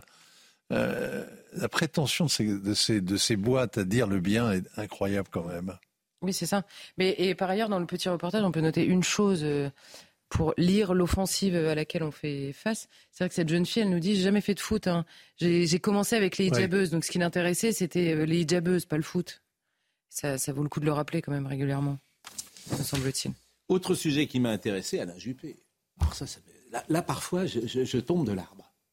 Ça, je suis sidéré. Alain Juppé, qui est quand même assez corseté. Non. Si, non, il est souple dans ses bottes, contrairement à ce que vous croyez. Il est d'un narcissisme douloureux. Il n'a jamais été sage. Il s'aime, il s'aime à un point inouï. Premier ministre ou président de la République, on pourrait dire ça de beaucoup de gens. Oui, mais non, pas lui. Lui, il a toujours fait sa carrière en étant le type absolument rogue que les Français ne méritaient pas le meilleur d'entre eux, etc. Il a fait sa carrière exactement à l'inverse. Alain Juppé, une histoire française. Qu'écrit-il J'ai eu de grands amours dans ma vie. Je me suis marié très jeune. C'est peut-être pour ça qu'ensuite, à 40 ans, j'ai éprouvé le besoin de batifoler ici ou là. Donc t'attends pas ça, évidemment, d'Alain Juppé. Aujourd'hui, je vis une vie, enfin, je ne vais pas vous raconter ma vie actuelle, très heureuse. Le jour de 1992 où je lui ai parlé de divorce fut une blessure. Mon cœur se serre encore quand je la revois derrière la vitre de l'appartement où elle s'était installée dans le village Saint-Paul. Donc là, on imagine que c'était euh, euh, avec son ancienne épouse. Euh, où elle s'était installée dans le village Saint-Paul, me regardait traverser en la quittant la petite place déserte qui tenait accès à son immeuble pas sûr que la suite de la phrase. Mais oui, c'est passionnant parce que moi j'aime bien quand les gens parlent d'eux. mais il est jamais déçu. Il, a, est jamais déçu par lui-même. Hein. Oui, mais on, se souvient, on se souvient, euh, on, se souvient, on se souvient de ce livre inénarrable, La tentation de Venise. Oui. Ah Eh ben, écoutez, c'est rentré dans la. Bah une expression populaire. Je trouve qu'il a au moins réussi. Populaire. À la tentation de Venise, beaucoup de gens disent la tentation de Venise. Je trouve que d'abord c'est un sublime. Populaire, mais populaire euh, autour de chez Philippe David. Hein. Philippe David. D'abord, c'est Philippe Guibert. Philippe Guibert, pardon. Pourquoi vous l'appelez Philippe David Je veux dire, pardon. Robert Dupont-Loup. C'est populaire autour de chez Je suis un nobody, mais enfin quand même. Bon, écoutez, écoutez. Et puis hier, il était sur France Inter, il a parlé de la mort. Moi, j'ai trouvé intéressant. Moi, c'est bien quand les gens parlent d'eux-mêmes. Je suis obligé de dire du bien d'aller Juppé tellement vous êtes méchant avec lui. Oui, mais en plus, moi, je ne sais pas pourquoi vous êtes méchant comme ça. Il est très bien, Alain Juppé. Qu'est-ce que vous avez de, Il est à la tête du Conseil constitutionnel. Il a, il a abandonné. Il, est, il a, il a laissé Bordeaux. Et, là, on lui a trouvé. Il a laissé Bordeaux. Enfin, il a 77 ans. Il a, il s'est mis. Il a, il a, fait 40 ans de vie politique. Ceux qui s'accrochent, on leur reproche. Lui, il s'en va, on leur reproche. Excusez-moi, il a été 30 ans maire de Bordeaux. Mais, je sais pas si vous, savez, mais vous savez que c'est pas un emploi fictif, le Conseil constitutionnel. Oh, vous savez que c'est pas un emploi fictif, non Il est, il n'a pas décroché, il n'est pas retraité. Au contraire, il est au sommet. Écoutez, franchement, il est au sommet de la pyramide. Non. Il se regarde toujours en se prenant dans les bras et en s'aimant tellement. C'est indécent. Franchement, c'est indécent. Et enfin, j'ajoute une chose. C'est quand même, on est une démocratie tout à fait particulière où vous hissez au sommet du, au sommet de l'État et de la, et de la, de la magistrature la magistrature d'une certaine manière. Oui, magistrature, oui. cadre du, architecture du droit. Oui, c'est un type qui a lui-même été condamné. Oui. oui. Ouais, mais alors justement. Bon, alors, euh, oui, mais, je, alors je, moi je voulais. Je, franchement, s'il nous écoute, il va être déçu parce que je pensais qu'on allait parler. Ah ben voilà. de, de, bon, alors, écoutez ce qu'il a dit sur, sur, pardon, écoutons, sur la, condamna sur la condamnation. Il a eu raison parce que lorsque euh, lorsqu'il s'est rendu, pardon, lorsqu'il s'est rendu au Canada, les universités canadiennes ont refusé qu'il euh, voilà qu'il enseigne. C'est une voilà, c'est une université privée. Est-ce qu'on peut écouter ce qu'il dit sur la mort il a dit à Léa Salamé hier sur euh, cette radio de service public qui est France Inter? Qu'est-ce que c'est que la mort? C'est un instant. Ce qui me fait peur, c'est la déchéance physique, c'est la, souffrance, euh, voilà, pour moi-même et pour ceux qui sont autour de moi. Et au fur et à mesure que le terme se rapproche, euh, c'est une question qui vous hante davantage mm. aussi. Alors voilà, j'essaye de, de gérer ça euh, en cherchant, en cherchant. Je dis aussi quelque part dans mon livre que je me sens comme un catholique agnostique, catholique parce que j'appartiens à cette famille qui est l'Église catholique euh, millénaire avec un message extraordinaire. Mm. La seule valeur qui compte, c'est l'amour. C'est extraordinaire ce message évangélique. Et puis une institution qui, elle, a commis bien des fautes et bien des erreurs. Euh, et agnostique parce que je ne sais pas. J'admire ceux qui savent, qui ont reçu la grâce. Il y en a beaucoup. J'admire ceux qui savent qu'il n'y a rien, d'une certaine manière, parce qu'ils ont réglé le problème. Et moi, je suis entre les deux et je cherche. Euh, j'ai plus beaucoup de temps. Bon, être condamné pour des emplois fictifs du RPR, alors que tout le monde faisait ça à l'époque, franchement, c'est, c'est, je, je, je, lui ferai pas ce grief, si vous me permettez. Et puis symbolique. Bah non, il a une, ah, je, oui, d'abord je le sais, mais non, à, à, allumer les. Il a raison. À dénoncer la lâcheté de la droite. Raison. À expliquer les gouvernants envahis. Mais il a raison. Enfin. Non, il a fait preuve d'une certaine dignité, Juppé, dans cette affaire. Écoutez, Parce qu'il est évident qu'il est condamné pour quelqu'un d'autre. Okay. Mais il n'a pas arrêté de le dire. Ok, mais il était président du RPR. Donc il a endossé, il a endossé au risque de sa carrière politique. Sa carrière. Il a Écoutons un deuxième au risque de sa carrière politique une condamnation qui ne lui était pas destinée. Écoutez un deuxième Il est bien, il est des nôtres. Il est des nôtres, donc il est ah, exempt de tout reproche. Alors je vais vous dire. Il peut être au Conseil constitutionnel. Alors j'ai l'air, je vous assure, j'ai l'air malin s'il nous écoute parce que ce matin, des potrons Minet, je lui ai envoyé un petit texto. Ben, c'est raté. Monsieur le Premier ministre, j'aimerais vous recevoir sur CNews dans le cadre de l'émission L'heure des pros que je présente chaque matin. Vous auriez le temps que vous souhaitez pour revenir sur ces instants de vie que vous racontez si bien dans l'histoire française. J'aimerais vous convaincre de venir un matin parmi nous. Et je dis parmi nous. Je vous prie d'agréer, Monsieur le Premier ministre, l'expression de ma haute considération. Mais s'il vous écoute, il va pas venir parmi vous. Il va pas. Je veux dire. Qui vous a répondu Il m'a pas répondu. Il, eh ben voilà, voilà, il sait même pas que j'existe, peut-être. Mais, mais, mais, mais, il m'a pas répondu. Mais surtout, moi, je, je voudrais qu'il vienne. Mais si vous le massacrez comme ça, il va pas venir. Alors, écoutons un deuxième passage. Mais qu'est-ce que vous croyez? Mais il a les, il a l'épiderme extrêmement épais. Vous avez failli dire autre chose. Il est tanné, il est blindé. il est blindé. Ça lui fait rien. Blindé. C'est le train de Kim Jong Un qui est blindé. Écoutez euh, le deuxième passage de euh, Monsieur Juppé. J'ai entendu très très souvent à la suite de mes interviews le commentaire suivant Alain Juppé a fendu l'armure. Donc ça fait longtemps que mon armure est. On, vous l'a on vous l'a évité celle-là hein, ce matin. merci. Non mais j'ai essayé de laisser parler euh, mon cœur puisque comme vous l'avez dit, j'ai tourné la page. C'est ce que vous dites. Il y a une liberté dans la plume en fait que qu'on ne retrouve pas chez d'autres qui, qui qui ont sans doute une forme de liberté de sincérité, mais qui est euh, où il y a aussi le désir de revenir, donc une forme de cynisme forcément. Il y en a pas dans votre livre. Je n'ai retrouve pas ce désir et, ma décision est prise et elle est irrévocable. En 2019, j'ai tourné la page de la vie politique qui a été la mienne, comme vous l'avez rappelé, pendant 40 ans, qui m'a apporté euh, de grands bonheurs et aussi quelques tristesses. Et, donc c'est l'heure du regard rétrospectif, c'est Voilà, je jette un regard sur, sur mon passé et, et comme mon statut actuel m'interdit de commenter l'actualité politique, euh, je, voilà, je m'attache au passé d'une certaine manière. On rappelle Mais le passé peut servir à la compréhension de l'avenir. Et quel âge il a? Quel âge il a? 78. Il est 45. 15 août 1945. Il est landais d'ailleurs, puisque bordel. 78 ans. Il fait jeune quand même. Mais il fait jeune. 78 ans. Non Vous ne trouvez pas Bon, tapis. Tapis. Alors moi j'ai envie de le voir, hein, franchement. Je suis excité à l'idée de voir ça parce que, bon, c'est un personnage qui a marqué quand même évidemment nos vies. Et je trouve que Laurent Lafitte, sur ce que j'ai vu, mais même dans le détail, j'ai vu l'imperméable. Moi, j'ai suivi un peu l'Olympique de Marseille. J'ai même reconnu l'imperméable un peu marron qu'il avait à l'époque. On peut voir la bande-annonce, vous me dites ce que vous en pensez. Moi, je fonce tout droit, sans me retourner, sans regarder dans le rétroviseur, toute ma vie.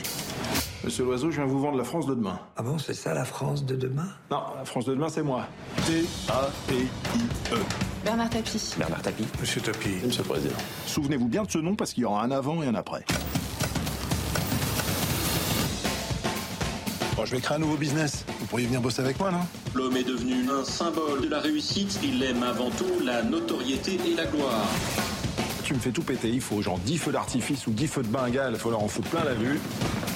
Applause, applause, applause, applause. Vous n'avez pas peur de tout gâcher hein, en ayant les yeux plus gros que le ventre? Quoi Alors, je veux te dire, dans notre métier, il faut avoir les yeux plus gros que le ventre. Ce niveau d'endettement, c'est une bombe nucléaire à retardement.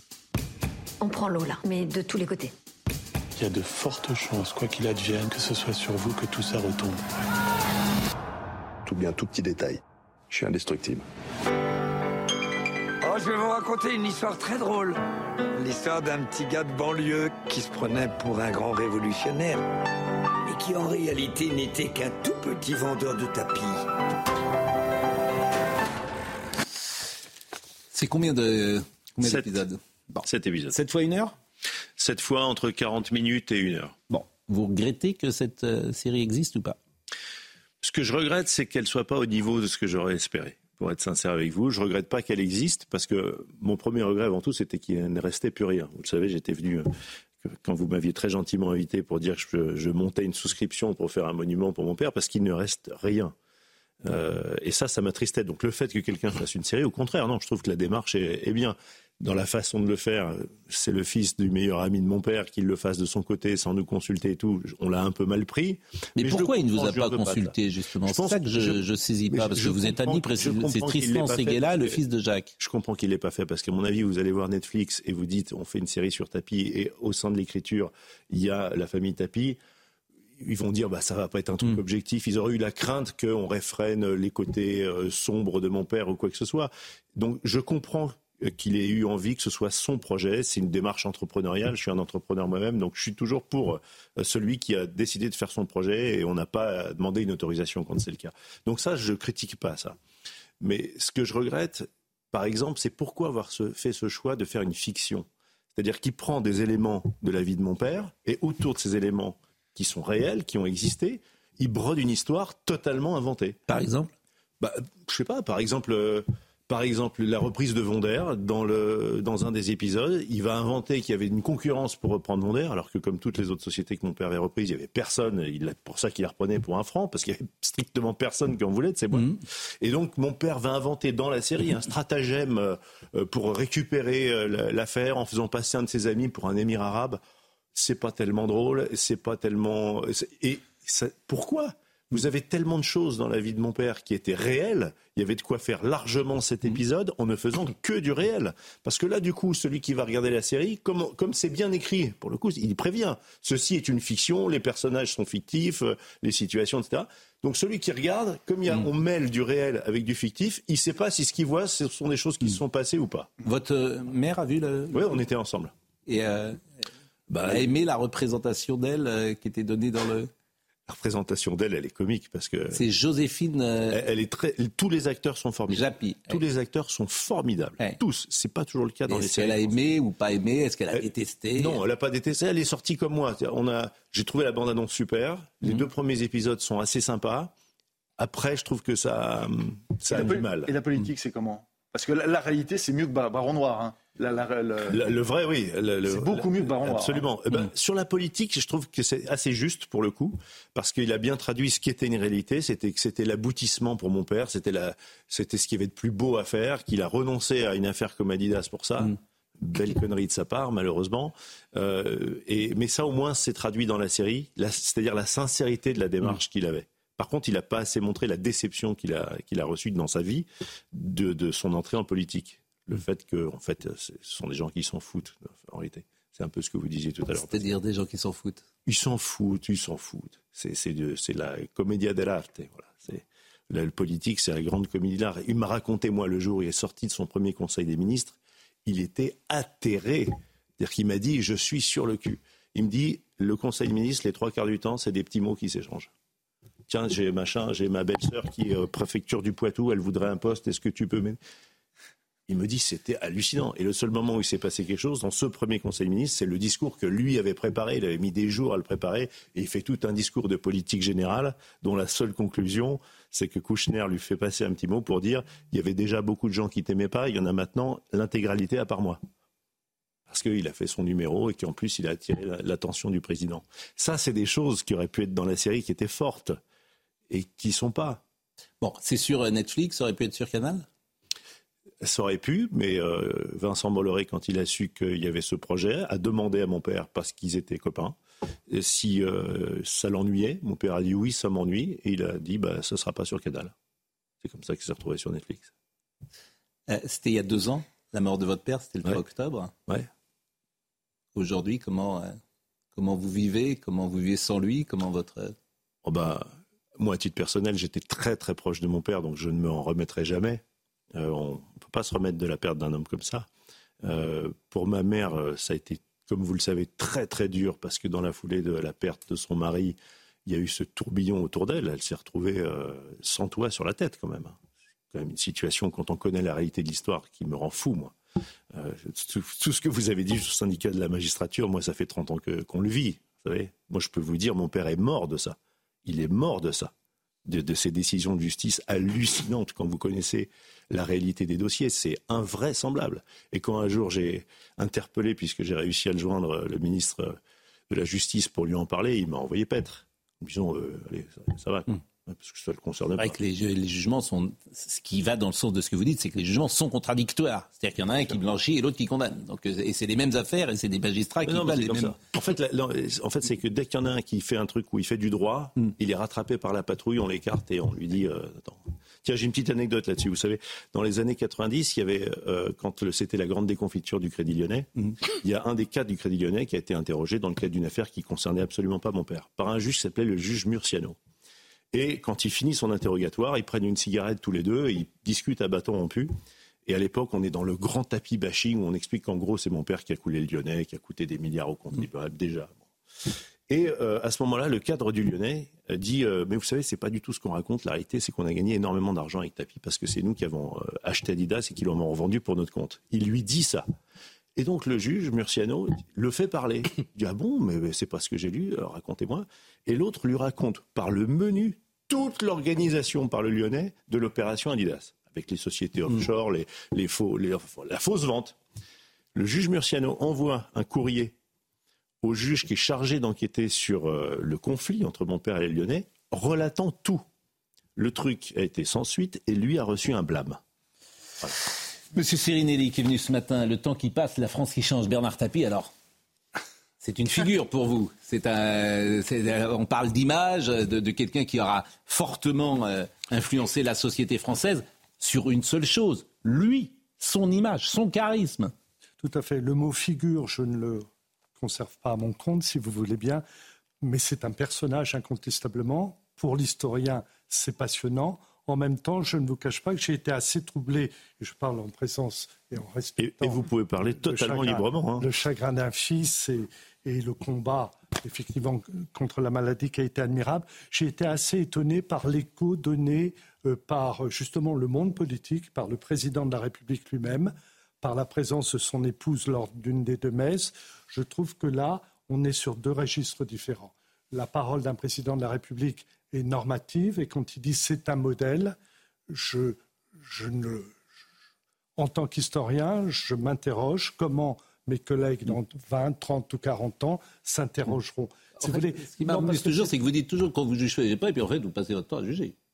Euh, non. C'est ça qui. Ben, vous commencez à dire je juge pas, mais je juge quand même. Non, non, absolument pas. Vous avez le droit d'ailleurs de juger. Absolument Ce qui est étonnant, c'est que vous disiez que vous ne le fassiez pas. Non, absolument pas. Ce qui est intéressant actuellement, c'est que nous sommes, on le disait tout à l'heure, dans un monde de l'image et du son. Et donc, ce qui est intéressant, c'est comment émergent des héros qui sont des héros de l'image et du son.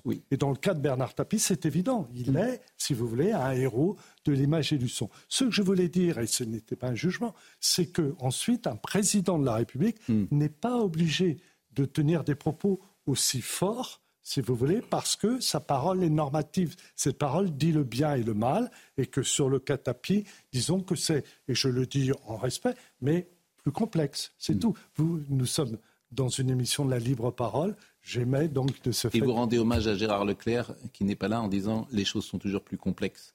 Oui, les choses sont toujours plus complexes. Euh, Alors, vous dites euh, dans votre bouquin que le temps qui passe, la France qui change. Euh, mai 68 est un événement historique de troisième type. Il n'a ni la force destructrice des phases guerrières, ni la puissance d'implosion des grandes séquences révolutionnaires de notre histoire nationale, ce qui ne l'empêchera pas d'acquérir sans véritable effusion de sang une réelle consistance historique par condensation et amplification concomitante. Moi, j'ai le sentiment que c'est une révolution quand même, que c'est un événement historique peut-être de troisième type, mais il y a vraiment avant 68 et après 68 dans la société française. Vrai ou pas? Vous avez raison, euh, dans la mesure où mai 68 est un révélateur et un accélérateur ce que je dis simplement, ce n'est pas du tout de nier l'importance du phénomène, au contraire, c'est de dire simplement que la mutation, la grande métamorphose que révèle mai 68, elle est déjà mmh. enclenchée avant. Donc, révélateur et, de surcroît, accélérateur. Donc, mmh. incontestablement, c'est un mouvement mmh. important, mais je pense que de toute façon, les métamorphoses de la société française auraient eu lieu sans mai 68. la preuve, c'est que le monde occidental lui-même est emporté à la même époque mm. par la même métamorphose. Et c'est quoi la métamorphose principale selon vous? Euh, vous voulez dire au sein de la société De la société bah. C'est compliqué en, dix minutes, mais je crois que les normes et les valeurs, nous sommes dans un monde, on est au cœur des Trente Glorieuses. La France est emportée par mm. la mutation sociologique et le, la prospérité économique la plus rapide de son histoire. Et comme toujours, le logiciel des valeurs, mm. qui sont essentielles dans une société, ce qui dit à la fois le vivre ensemble et, on va dire pour faire vite la morale commune, n'est plus, elle est greffée sur, on le disait tout à l'heure, le monde d'avant. Le monde d'avant, c'est pas péjoratif, c'est le monde d'avant la grande métamorphose. Et il y a ensuite une mise à jour de logiciels. Je ne dis pas que c'est bien, je dis simplement que ça a lieu et que mai 68, effectivement, à cet égard, c'est normal qu'ensuite mai 68 soit, sinon adulé, en tout cas admiré par les uns, mm et unis par les autres, puisque c'est vrai que 68 ayant été un accélérateur de hmm. particules historiques, euh, mais 68 est au cœur de notre histoire. Mais quel est selon vous le pouvoir des politiques sur une société? C'est compliqué. Nous sommes en démocratie, donc par une sorte de paradoxe, le pouvoir d'un chef d'État, d'un président, d'un Premier ministre est moins fort que chez un dictateur. Pardon hmm. de venir un matin pour dire une telle, une telle hmm. platitude. Mais ce qui est vrai, et c'est la question qui me hante depuis des décennies. Vous dites tout à l'heure, euh, l'historien est juge. Non, il n'est pas juge. Il essaye de voir comment, à un moment donné, quand il y a des choses qui sont évidentes des uns et des autres, vous-même, vous levez des questions en permanence, comment les, les hommes d'État ne peuvent pas avoir prise quelquefois sur l'histoire. C'est ça qui m'intéresse. Par exemple, beaucoup, euh, les gens de ma génération ont le sentiment de ne plus reconnaître la France dans laquelle ils ont grandi. Je le dis vite. Ils ont un sentiment de dépossession, d'inversion des valeurs, autour d'un thème fort qui est l'autorité. Certains veulent la rétablir, cette autorité. On entend parfois uniforme à l'école, etc. Est-ce que c'est possible?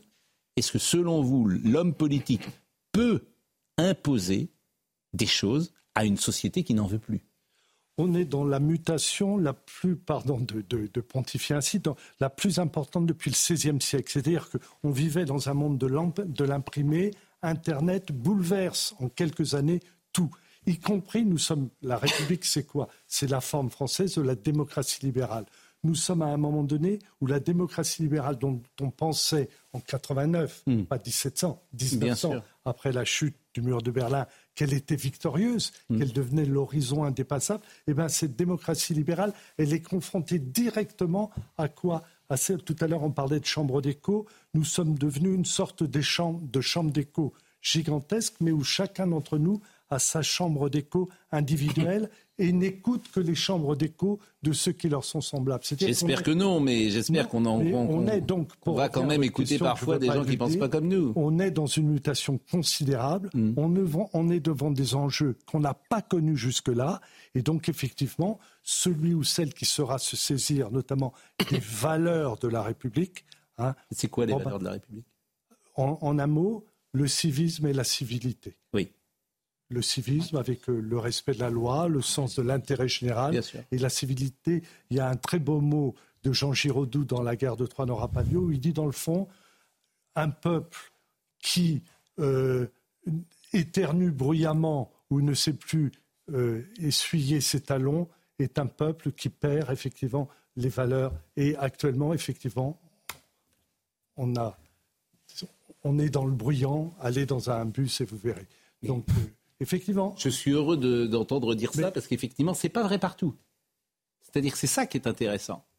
C'est-à-dire que dans certaines régions de France, tu entres dans une boulangerie et il n'y a pas quelqu'un qui est euh, à son portable en train de parler fort euh, vis-à-vis des autres. Merci monsieur, au revoir madame et ça. C'est pas vrai dans, partout. Absolument. Il y a une déchirure actuelle de la civilité. Une déchirure, ça arrive à se maîtriser. Mais alors, au contraire, ça, mais ça, ça ne se décrète pas. Comment vous faites? Effectivement, c'est tout le problème. Il y, a, des moments dans l'histoire où un homme d'État entre en résonance avec l'histoire en train de se faire. Mais la plupart du temps, c'est dans les grandes fractures historiques. C'est le général de Gaulle, c'est un certain. Et le problème, c'est que là, comme c'est une, une mutation à bas bruit en même temps qu'elle est considérable, il y aura ou pas résonance. Euh, c'est passionnant de vous écouter, évidemment. Alors, bien sûr, euh, ce n'est qu'un éclairage. Euh, Jean-François Sirinelli, le temps qui passe, la France qui change. Chez Odile Jacob, c'est toujours un éditeur un peu exigeant, avec des livres et des récits et des essais qui demandent peut-être plus de temps pour à la fois les lire, les comprendre et puis pour vous interroger. Mais on a voulu ce matin que vous soyez là, néanmoins, pour que ceux qui nous écoutent puissent aller lire votre livre, votre récit, votre essai qui est passionnant. Clémence Barbier, le rappel des titres. Après la mort d'une jeune femme à Marseille, victime d'une balle perdue dimanche soir, Gérald Darmanin a réagi. Il était en déplacement ce matin dans la cité phocéenne. Selon le ministre de l'Intérieur, ce quartier de Saint-Is n'est pas le plus criminogène de la ville, mais des trafics de stupéfiants tentent de s'y implanter. Le ministre dit se questionner sur la transformation de la géographie de la drogue à Marseille. À Bretigny-sur-Orge, dans l'Essonne, une violente agression. Un agent administratif de la police en civil a été roué de coups par deux individus devant un centre commercial ce samedi. La victime, qui faisait ses courses, aurait fait une remarque à deux hommes qui roulaient dangereusement à scooter. Les deux suspects auteurs des coups ont été arrêtés. L'un est mineur, l'autre majeur. Ce dernier sera jugé en comparution immédiate dans l'après-midi. C'est une grande première. Le syndicat de la magistrature sera présent à la fête de l'UMA prévue du 15 au 17 septembre. Mais polémique, il a accepté de participer à des tables rondes mettant en cause des violences policières, ce qui a provoqué la colère du syndicat de police Alliance. Selon lui, le syndicat de la magistrature affiche ouvertement une haine anti-police. Chaque génération a le sentiment, euh, chacun de nous plus exactement, a le sentiment de vivre une période de mutation, et vous dites la plus importante depuis le XVIe siècle. Est-ce que vous êtes inquiet? Oui. Oui, incontestablement. Qui ne le serait pas? Euh, Mais en même temps, si vous voulez, de même que la nostalgie est quelque, un sentiment puissant qu'on ne doit pas bafouer, qui, qui existe chez chacun d'entre nous, mais il ne faut pas que la nostalgie tombe dans la mélancolie qui est une maladie. Et de même, on ne vit pas l'avenir, on ne prépare pas l'avenir en regardant dans le rétroviseur. Euh, c'est toute la difficulté, effectivement. Alors, on va terminer par une archive de Bernard Tapie, euh, puisque euh, on va le voir sur le plateau. Je parlais de Montfermeil tout à l'heure. Il est au sommet. De, son efficacité et de son énergie. il est avec, je ne sais plus quel est le député qui est en face de lui, mais il va globalement mal le traiter. Regardez ce qui se passe. On n'a jamais réussi une seule fois à faire venir une caméra de télévision. On forme 2000 par an. 2000 par an. Des mômes qui étaient au chômage, sans boulot, qui un boulot. Pourquoi? Parce que ça ne vous intéresse pas. Le sujet qui intéresse Tapi dans les médias, c'est pas ça. C'est Zorro, c'est le cow-boy, c'est le charlot, c'est le guignol. C'est pas le type qui envoie des gens à lui pour former des mômes. Donc si je suis en décalage avec l'idée que vous avez, vous, de Tapi, et surtout, à juste titre, l'idée que les clients de vos médias ont, ça vous intéresse pas Oui, mais c'est quand même moyen de promettre à des gosses qui pourront être de grands footballeurs professionnels. D'abord, c'est un véritable. Ils ont quel âge? Ils ont 11 ans. Pas, vous allez nous faire ils ont 11 ans. Nous faire un débat politique. tout, mais, pas du tout, mais vous, vous promettez à des gosses de 11 ans qui seront de grands footballeurs professionnels, payés 30 briques par mois. Mais c'est ça que ça veut dire. C'est ça que vous leur foutez dans l'esprit. C'est ça le problème, Bernard Tapie. C'est ça que je trouve malhonnête quand on vient faire de la démagogie comme ça à Montfermeil.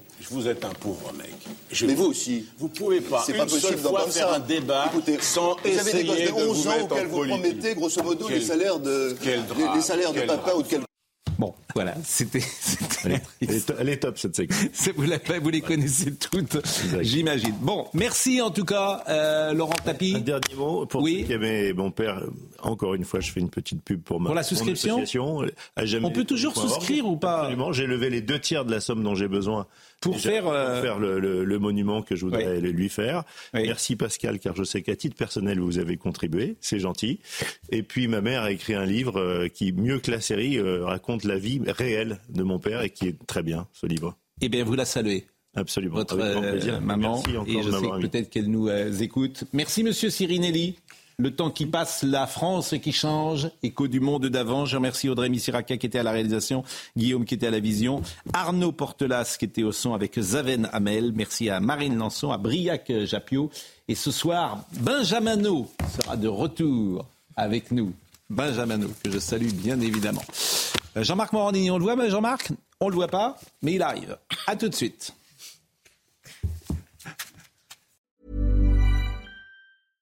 Imagine the softest sheets you've ever felt. Now imagine them getting even softer over time. That's what you'll feel with Bowl and Branch's organic cotton sheets. In a recent customer survey, 96% replied that Bowl and Branch sheets get softer with every wash. Start getting your best night's sleep in these sheets that get softer and softer for years to come. Try their sheets with a 30-night guarantee. Plus, get 15% off your first order at bowlandbranch.com. Code BUTTERY. Exclusions apply. See site for details.